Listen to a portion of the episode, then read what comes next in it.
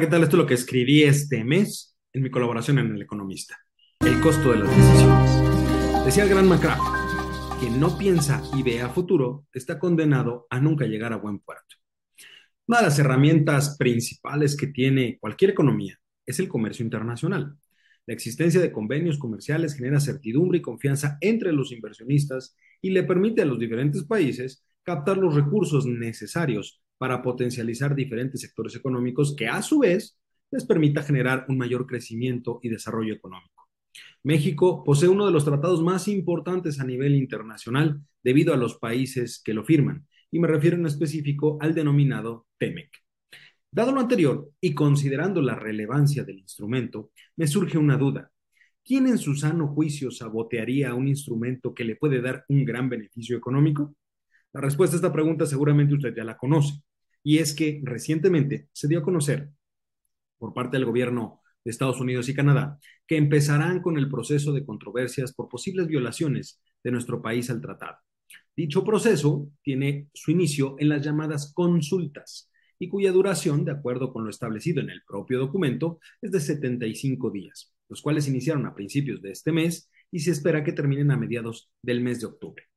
En estas consultas, eh, lo que se busca o la finalidad de estas consultas, pues no es otra cosa más que hacer una revisión a los puntos específicos sobre los cuales se tiene duda de si existe o no una violación a lo establecido dentro del tratado.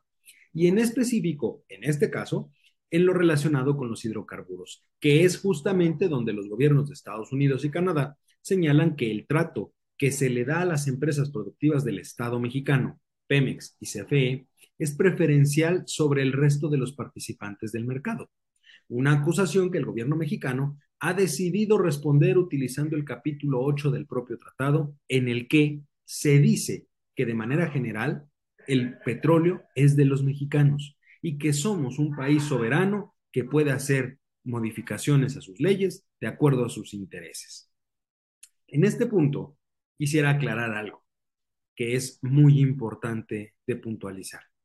La queja de nuestros socios comerciales en ningún momento contraviene lo que establece el capítulo 8.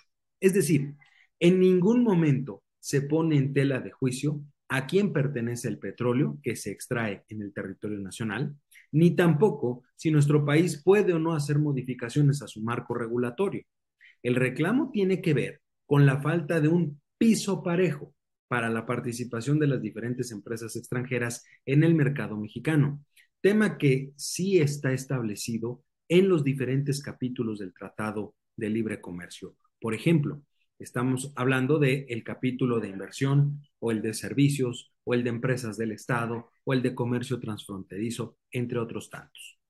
Considerando entonces que lo reclamado efectivamente representa una violación a los términos del documento, del tratado, pues nuestro país solamente tiene dos opciones. Uno, establecer una igualdad de competencia entre Pemex, CFE y el resto de los participantes del mercado. O dos, prepararse para la solicitud por parte de los socios comerciales del inicio de los paneles de expertos, que determinarán si realmente hay o no materia de controversia y, en dado caso, el monto al que asciende el posible daño, el cual será cobrado mediante la implementación de aranceles a productos mexicanos hasta por esa cantidad. Todas estas acusaciones lo único que hacen es que se genere incertidumbre.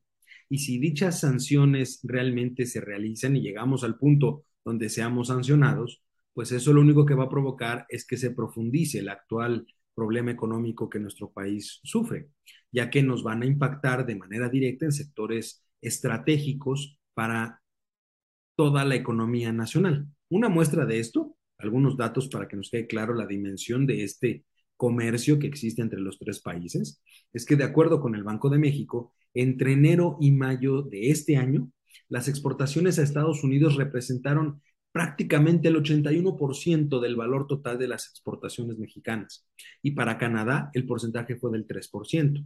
Por el lado de las importaciones, 44% de las que llegaron a nuestro país vienen de Estados Unidos y 2% de Canadá.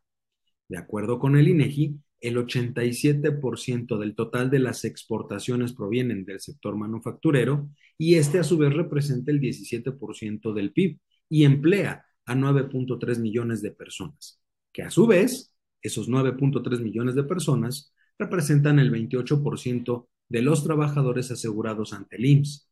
Por supuesto, ¿qué decir del sector automotriz, el cual al primer semestre del año exportó 1.2 millones de vehículos a Estados Unidos y Canadá? Esto es 86% del total exportado. Imagine usted que nos pongan aranceles en toda esta producción, manufactura, automotriz. ¿Qué es lo que vamos a hacer? Finalmente vamos a tener que pagarla. Y en ese sentido vamos a tener un serio problema económico. Las decisiones que hoy se tomen pueden potenciar al país o generarle un alto costo. Todo depende, más que nunca, de si se tiene o no una visión de futuro.